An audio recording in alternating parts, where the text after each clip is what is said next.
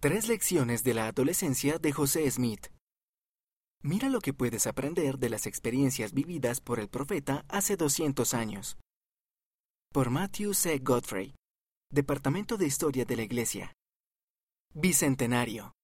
Este mes se cumplen exactamente 200 años desde que el ángel Moroni se apareció por primera vez al profeta José Smith, el 22 de septiembre para ser exactos.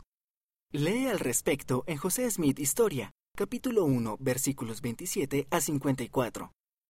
¿Has sentido alguna vez que es difícil relacionarte con las personas del pasado? Vivieron hace tanto tiempo. ¿Pueden realmente enseñarte algo acerca de tu vida? Sí, José Smith es un gran ejemplo. Para cuando tenía 18 años, había aprendido algunas cosas acerca de obtener respuestas a las oraciones y de su relación con el Padre Celestial. Esas lecciones pueden ayudarte en la actualidad, Lección número 1. A veces lleva tiempo obtener respuestas.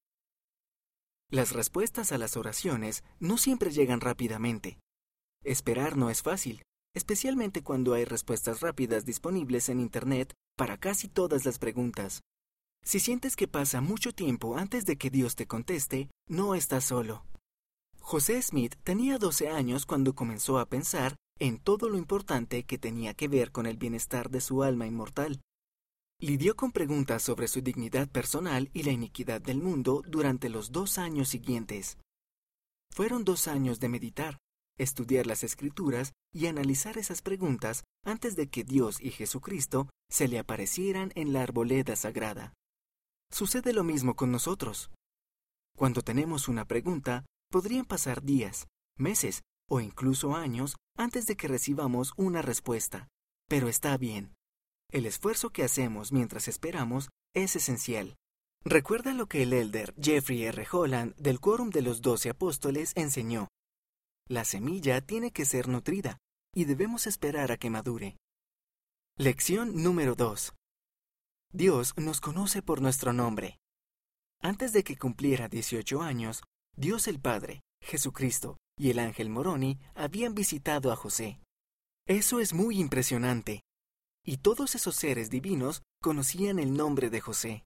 Lo conocían personalmente. Dios también te conoce a ti personalmente. Eres su hijo, y Él conoce tu nombre. Dios enseñó esta verdad acerca de sus creaciones. Para mí todas las cosas están contadas, porque son mías y las conozco. Parte de la razón por la que José tenía la confianza de hacer lo que se le pedía que hiciera era porque entendía que él era hijo de Dios, quien lo conocía personalmente. Lección número 3. Al arrepentirnos, nos predisponemos a las experiencias espirituales. Una de las principales motivaciones de José para ir a la arboleda sagrada era arrepentirse de sus pecados. Esa es la misma razón por la que oró la noche en la que el ángel Moroni se le apareció, para pedir el perdón de todos sus pecados e imprudencias. Esto nos enseña dos cosas. Primero, si hemos cometido errores, no debemos pensar que no somos dignos de orar. José había cometido pecados e imprudencias, pero sabía que aún así podía orar y obtener el perdón. Segundo, al arrepentirnos, podemos sentir el Espíritu con más fuerza. El elder George Clevingat de los 70 ha explicado. La confianza espiritual aumenta cuando nos arrepentimos de los pecados de manera voluntaria y gozosa. El presidente Russell M. Nelson ha enseñado que el arrepentimiento nos ayuda a llegar a ser más semejantes al Salvador. Al arrepentirnos, abrimos las puertas del cielo. Escogemos crecer espiritualmente y recibir gozo, el gozo de la redención en Él. Así que, si necesitas arrepentirte de algo, hazlo. No solo te brindará paz y te ayudará a llegar a ser más semejante al Salvador, sino que también te ayudará a sentir el Espíritu con más fuerza, y a obtener respuestas a las oraciones.